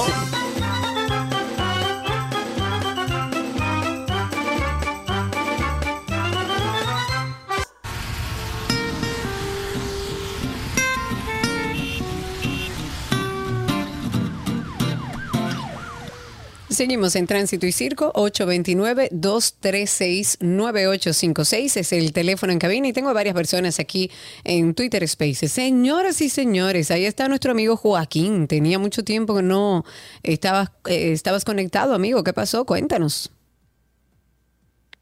Ay, ¿cómo está Karina? ¿Cómo está Sergio, hermano? ¿Todo bien?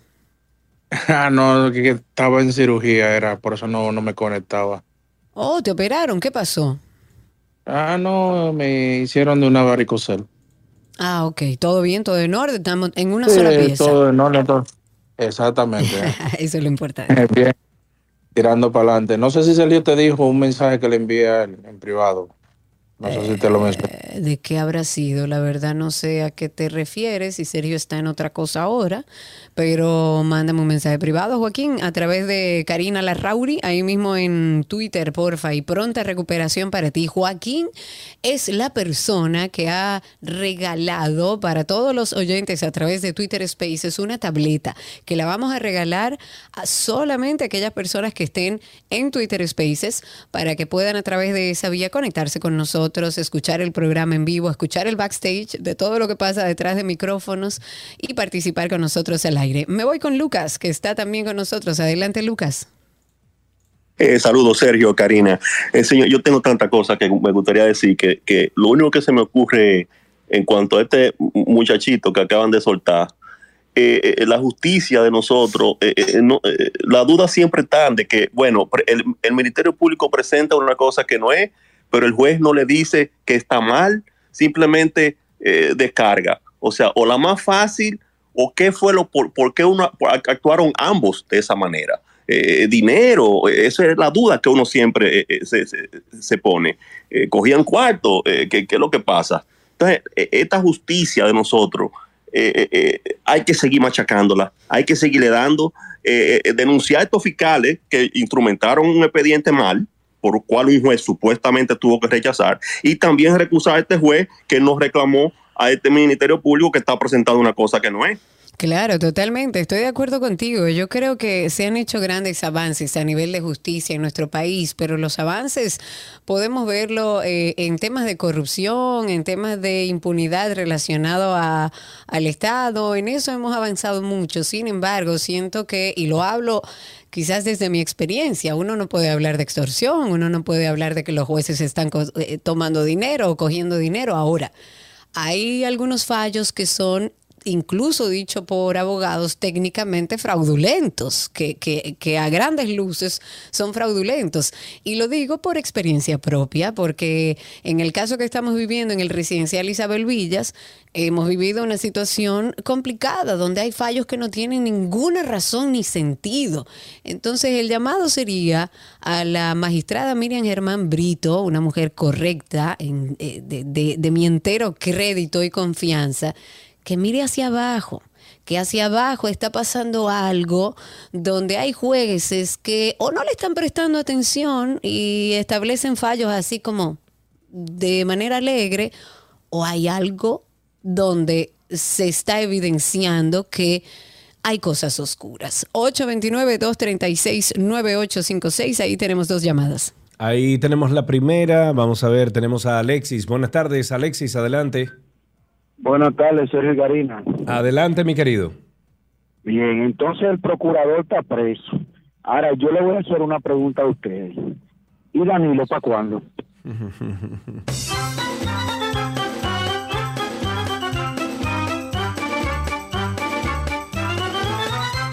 Audrey está en la línea. Buenas tardes, Audrey.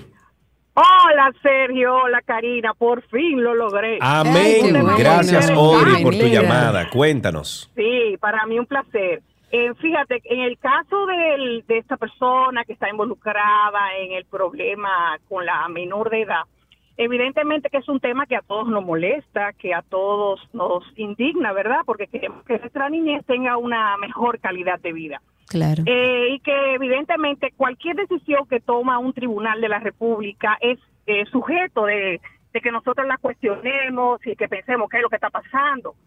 Cualquier actuación que haga el Ministerio Público, evidentemente, también tenemos que cuestionarla. Sin embargo, en este caso es importante que pongamos atención en la trascendencia que tiene la labor legislativa.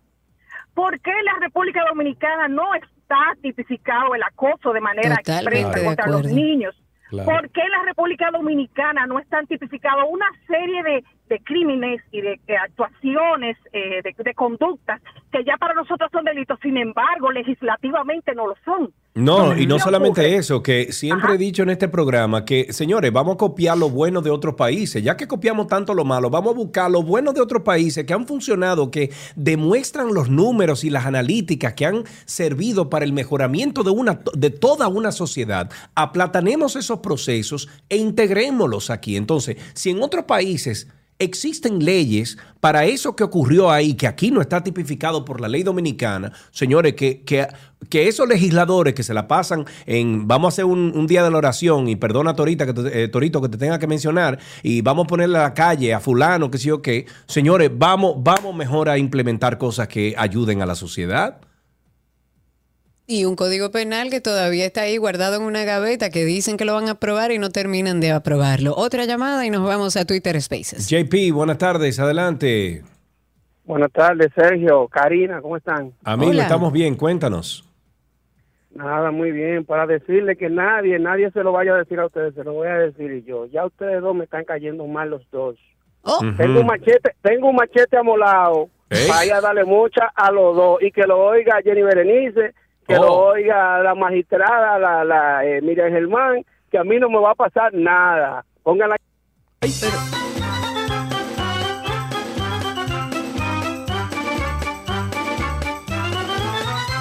Sí, sí, yo sé, yo Ah, sé, pero que Él digo... Está relajando con el caso. No, él no está relajando, él está haciendo una acusación y dentro de la ley dominicana, ya con el presidente de Andrés, pues obviamente Ya usted puede amenazar. usted puede amenazar y decir lo que usted quiera, claro. La tentativa de la tentativa de la tentativa. 829-236-9856. Tenemos a Juan Batista a través de Twitter Spaces. Cuéntanos, Juan.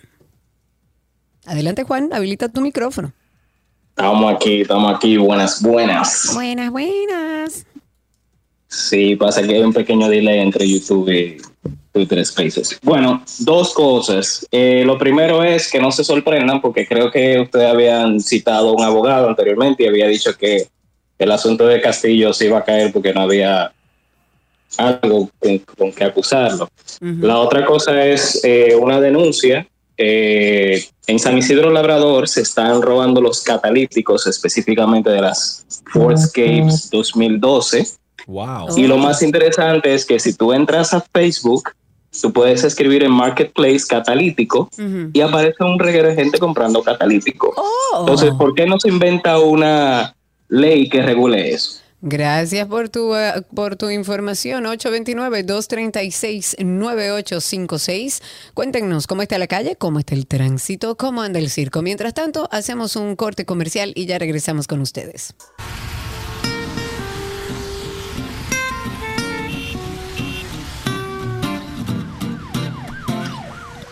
Seguimos en tránsito y circo. Tenemos oportunidad para dos intervenciones más de ustedes. 829-236-9856. Por favor, Cris, que lo teníamos en la, en la línea y no sabíamos y nos fuimos a comerciales. Mira a ver si puedes llamar, Cris, y comunicarte con nosotros aquí en 12 y 2. 829-236-9856 y también estamos en Twitter Spaces arroba 12 y 2. Cuéntenos cómo está la calle, cómo está el tránsito y el circo. Recuerden que en Twitter Spaces solamente tienen que buscarnos como 12 y 2 y cuando entren al perfil van a ver ahí unos circulitos, clique y así de simple. Y si no, busque el perfil.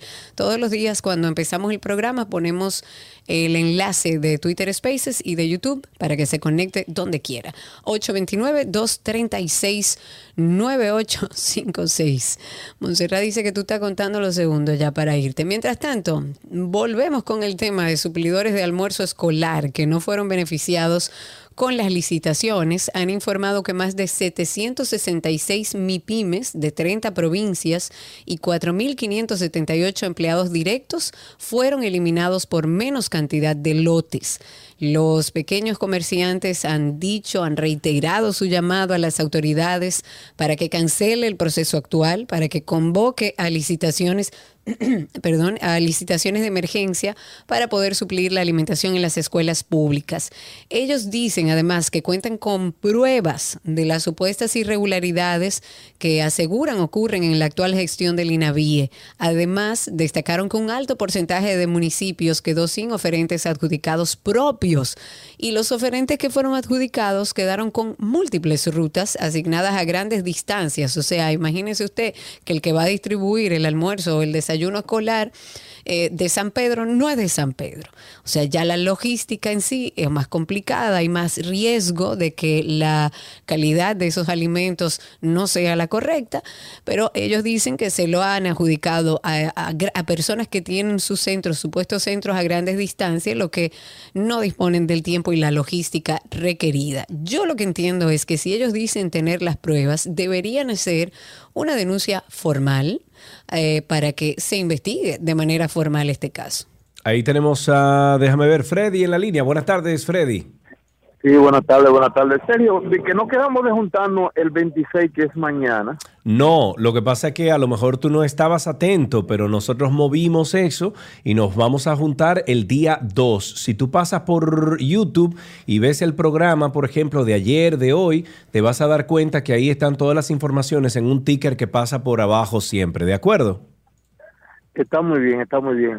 Eh, muchas felicidades a los dos y que pasen buen fin de semana. Gracias, Freddy. Gracias por llamar. Ojalá puedas asistir entonces a esa juntita que vamos a hacer.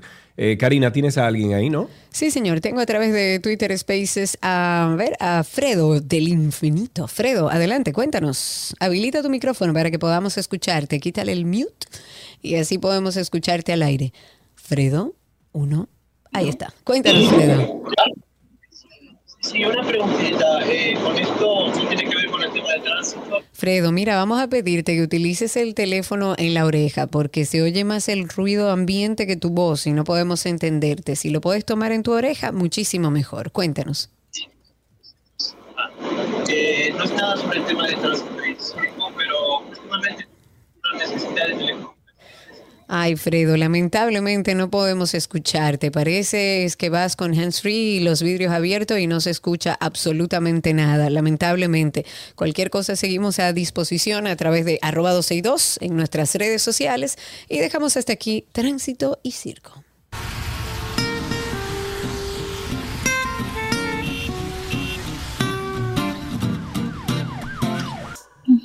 Nuestro segmento de medicina llega a ustedes gracias a Farmacias Carol. Con Carol cerca te sentirás más tranquilo.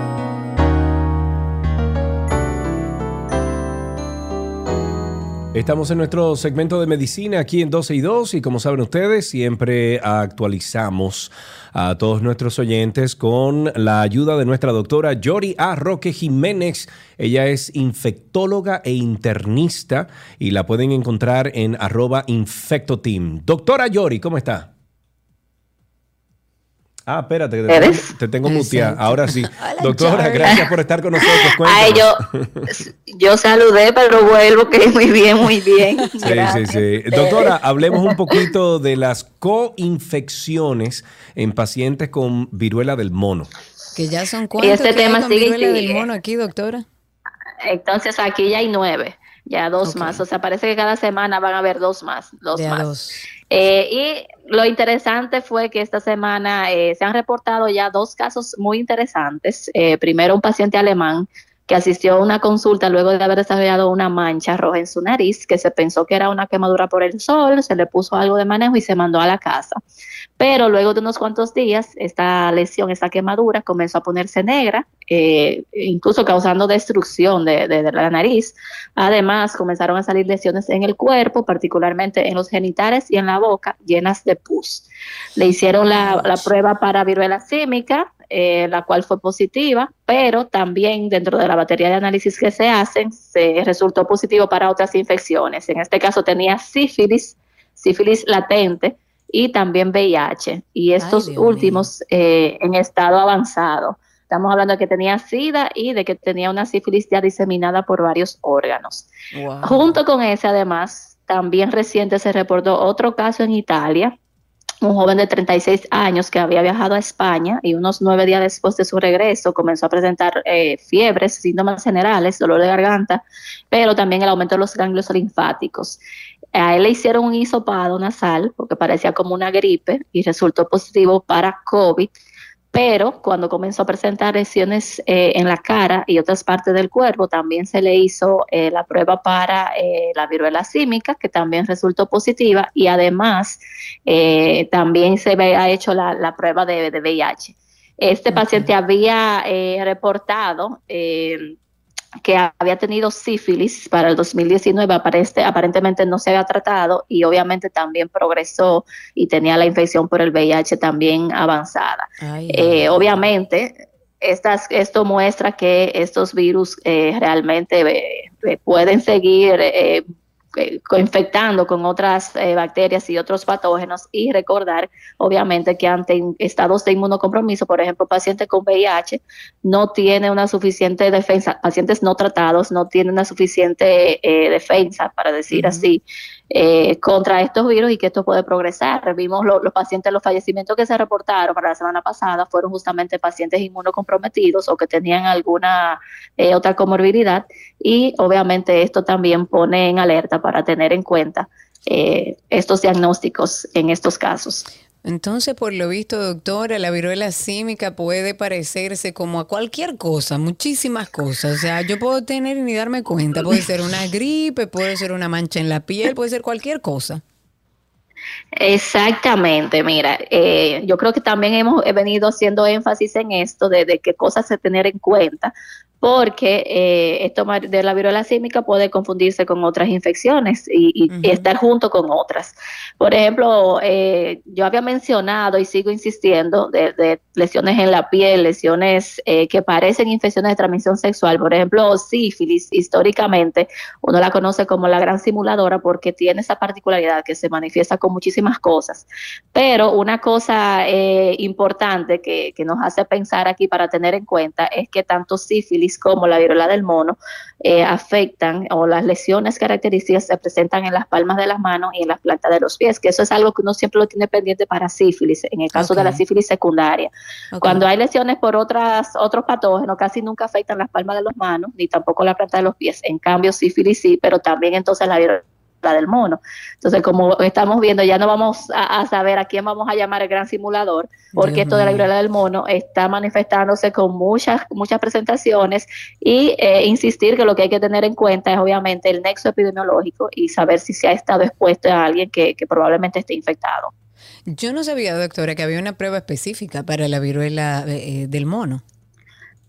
Sí, y ya se está distribuyendo aquí. Realmente me llegó la, información también. Eh, obviamente es una PCR también para, Ah, para la viruela del mono y sí la tenemos disponible, sí. Ya está disponible. Hay un nuevo virus, otro más, señores, que fue descrito en la India. Eh, cuéntanos qué es esto, por favor, ahora. Este sí, muy curioso, la gripe del tomate, le han llamado.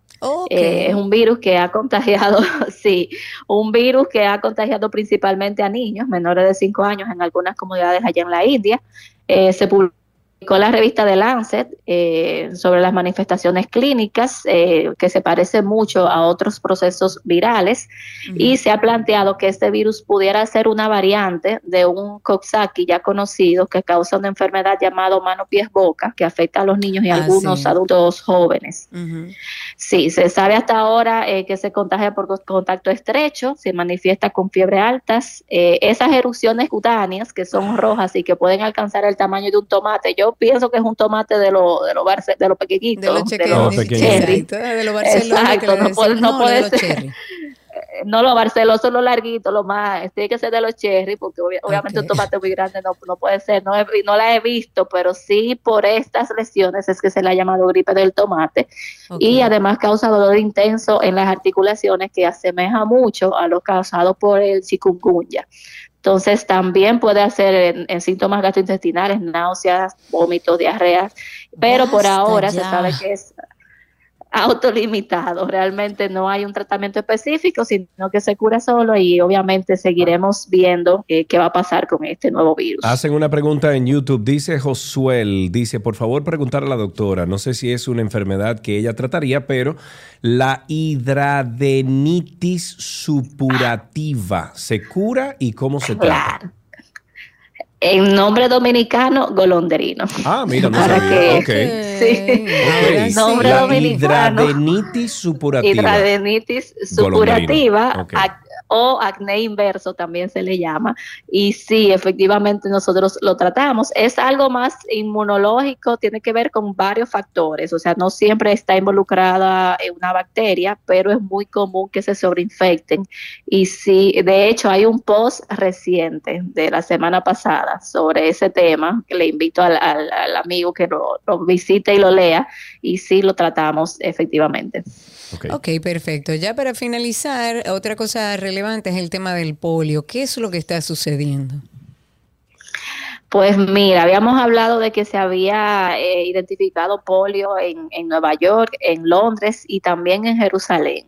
Se ha reportado en diferentes escenarios, por lo que se está incentivando a toda la población en esos lugares a actualizar y poner al día a los niños y adolescentes no vacunados o que no han completado sus esquemas. Pero de paso también quisiera recordar aquí, porque varias personas me han escrito, ay, que mira, que yo donde yo fui a ponerle la del polio no había, a mi hijo, ¿qué hago y qué vamos a hacer? Existen dos vacunas, lo que es la inactivada y la de virus vivos atenuados, que se administran por vía oral.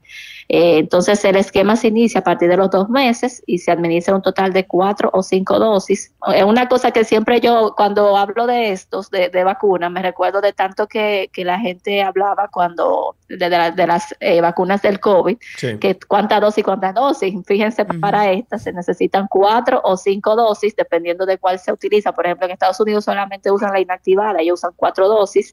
Nosotros usamos ambas, eh, entonces tenemos cinco dosis. Esta última se pone en un periodo entre los cuatro a seis años, pero aquellos niños que no lo completaron el esquema puede hacerse como un catch-up eh, hasta los 17 años. Entonces, debemos tener pendiente que además de los casos de parálisis con las características propias de- del polio, sobre todo las personas no vacunadas, debe sospecharse siempre eh, esta enfermedad. Cualquier persona que se presente con una parálisis que se llama parálisis flácida, porque es que los miembros se quedan así como, ay, no tengo fuerza para nada. Entonces, tomar las medidas eh, de lugar oportunas porque puede seguir progresando y, y obviamente causar mucho daño. Doctora, para finalizar, entonces, eh, le hacen una pregunta a ti. Aquí eh, preguntan si la doctora trata la crio, crioglobulinemia.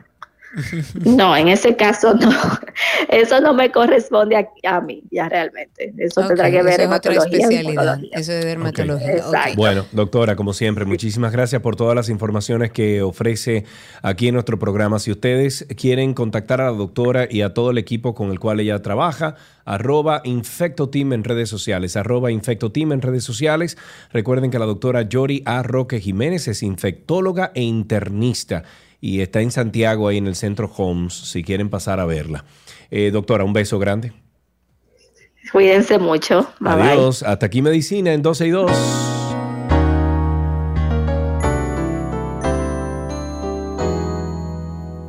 Las noticias actualizadas llegan a ustedes gracias a la Asociación Nacional, tu centro financiero familiar, donde todo es más fácil.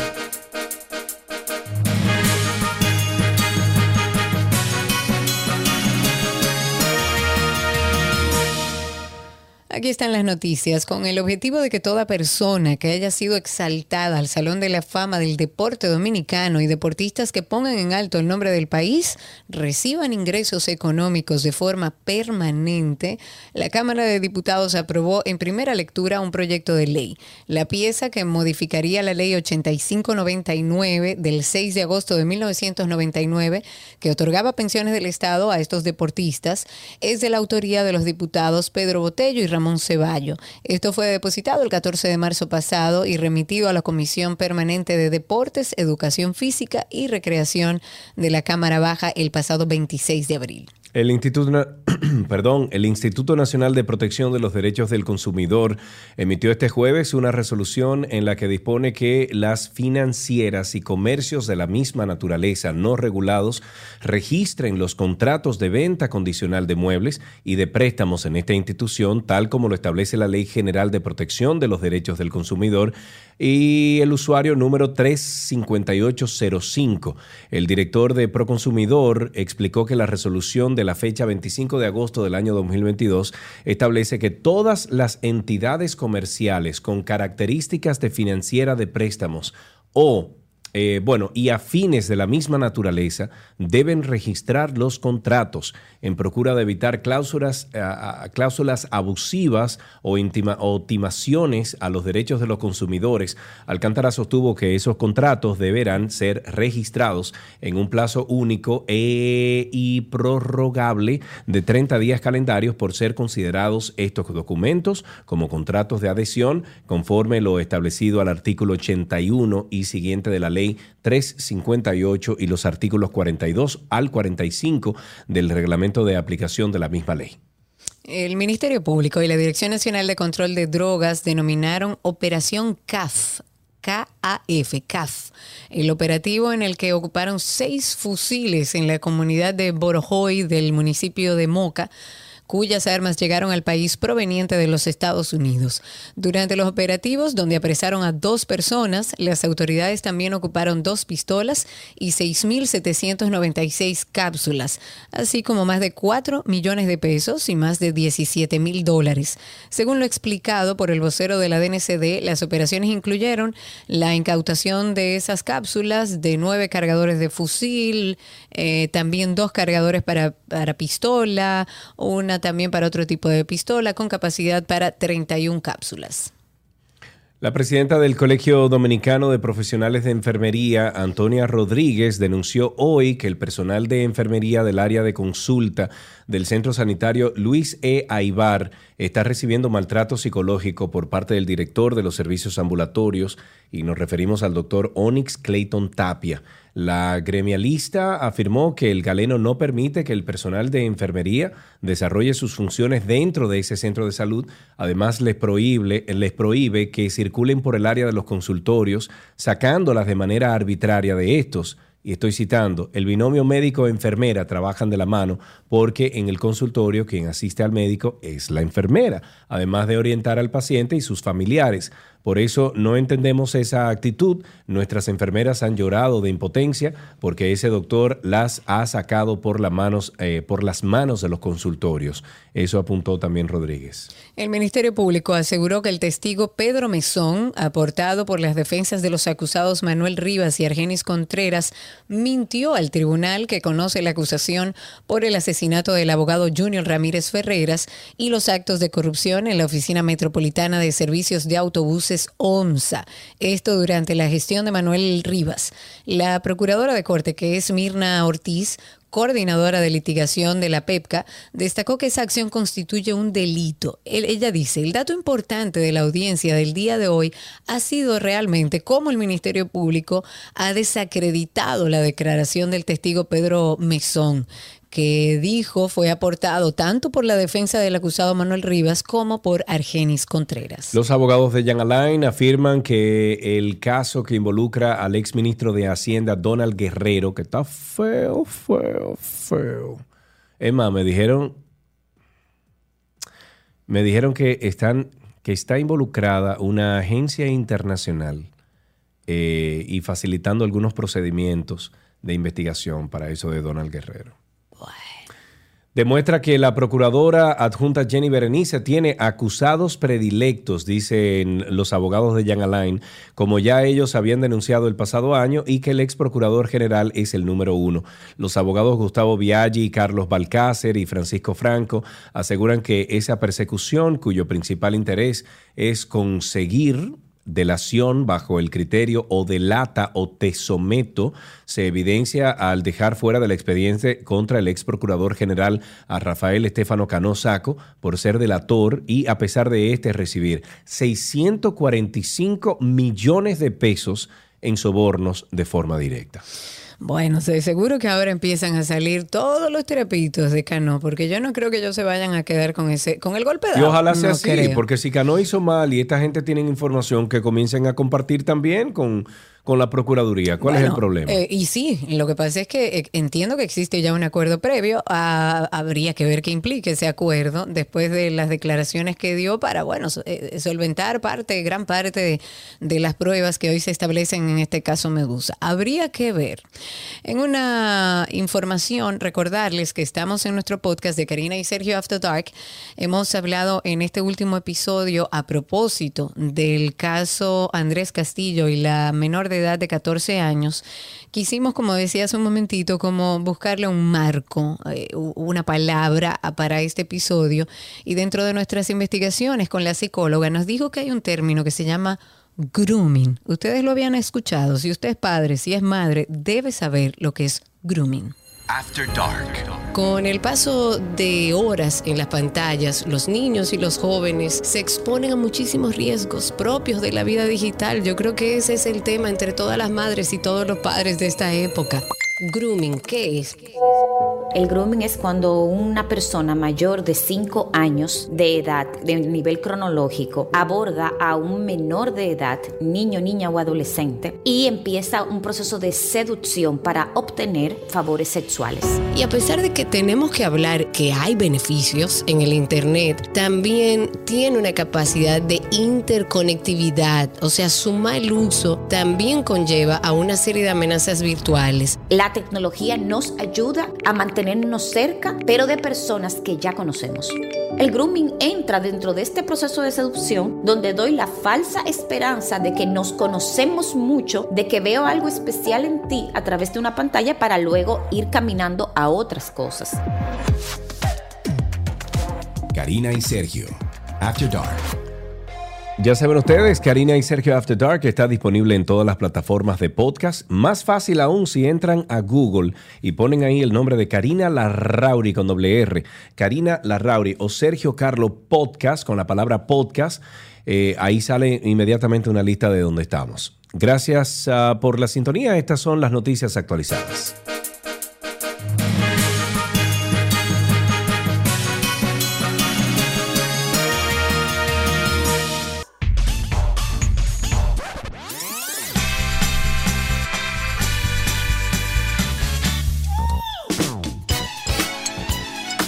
Bienvenidos a nuestra canción del recuerdo. Esto, como siempre, es una vuelta al pasado, a la música de otro tiempo. Y hoy vamos a tomar un viajecito al 1978 con la canción Don't Stop Till You Get Enough del gran Michael Jackson.